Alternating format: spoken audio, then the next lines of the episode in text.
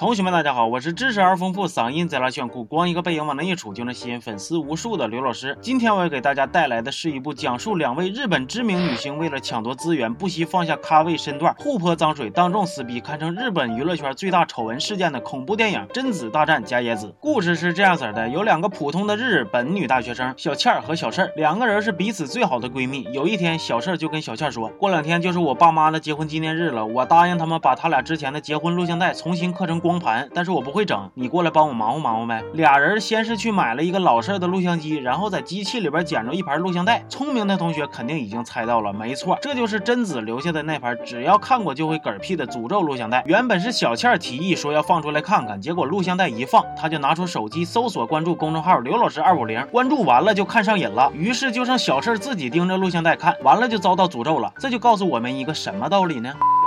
为了破解诅咒，俩人决定去找一个专门研究都市怪谈的大学教授。其实教授是贞子的脑残粉，毕生梦想就是能见贞子一面。于是教授自己乐乐呵呵的就去把录像带看了，然后承诺说自己一定会找来特别厉害的大师帮助小事消除诅咒，只要能让他见到贞子，死而无憾。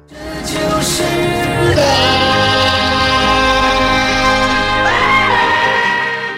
小事儿见着大师之后，这个激动啊！大师，请问你打算怎么救我呀？大师淡定地说：“很简单，我将祭出我毕生绝学，就是四个字儿：多喝热水。”这四个字可以说是激怒女生的必备法宝了，所以在小事儿吨吨吨吨吨喝了一堆热水之后，贞子非常的生气，三下五除二就把包括大师在内的所有闲杂人等全干掉了。哎，我一开始瞅着大师呜呜喳喳，还戴个黑框眼镜，我还以为他有多大章程呢。这大师让你当的太失败了。小事儿驱邪没成功，小倩心里就觉得很愧疚。她想起教授生前曾经说过，只要把这盘录像带传递给别人，自己就能得救。于是小倩为了小事儿呢，奋不顾身的就把录像带给看了。结果这个时候，一个真真正有实力的大佬出现了。大佬告诉他们，这种发展下线的模式，在朋友圈倒是能骗几个人，但是在恐怖界并不好使。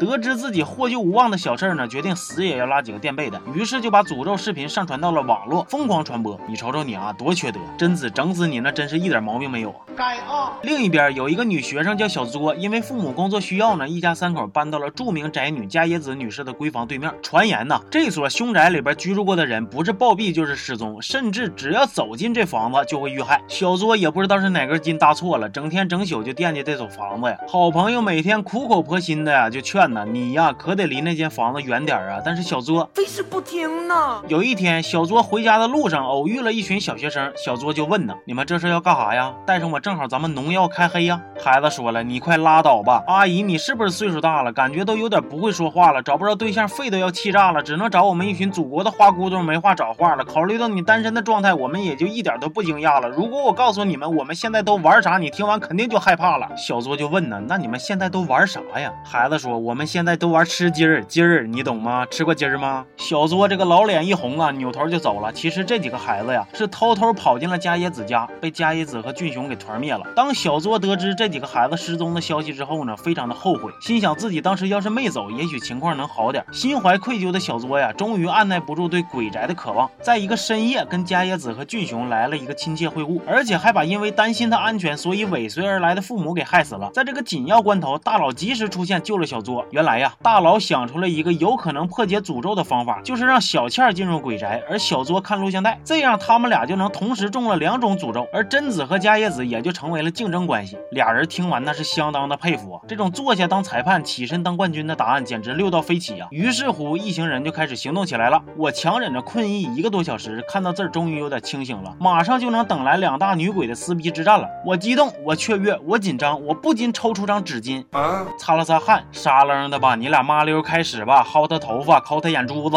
然而让我万万没想到的是，还没等两个女鬼撕巴几下子呢，咣当一声，俩人就合体了。什么情况？干哈呢？编剧，你跟我闹呢吗？大伙看你这个电影是奔着啥来的？你心里没有点逼数吗？恐怖片他妈咔嚓一下子变合体修仙了，你这糊弄鬼呢？总之，恐怖界两大巨头分分钟从竞争对手变成了合作关系，这不禁让我想起了滴滴和快滴，美团和大众点评，美丽说和蘑菇街，优酷和土豆，刘老师和和他。的黑粉们，总之啊，众多用户面临着前所未有的危机，最后在一片歇斯底里的尖叫中，全片结束了。好吧，这期就到这儿了，我是刘老师，咱们下期见呢。